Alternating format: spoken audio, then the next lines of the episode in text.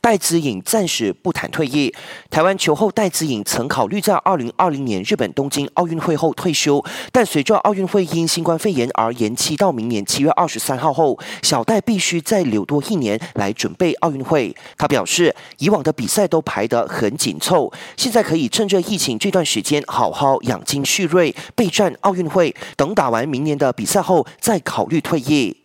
随着我国目前进入退场策略，各体育项目的国手们都希望从六月开始可以逐渐恢复以往的正常训练。大马币总自然也不例外，据说已经设下标准作业程序 SOP，以保证球员能健康安全的展开训练。最后，F1 摩纳哥虚拟大奖赛将在这个月二十五号上演，当天凌晨一点，Astro 频道八幺六或 HD 频道八三六有直播，别错过了。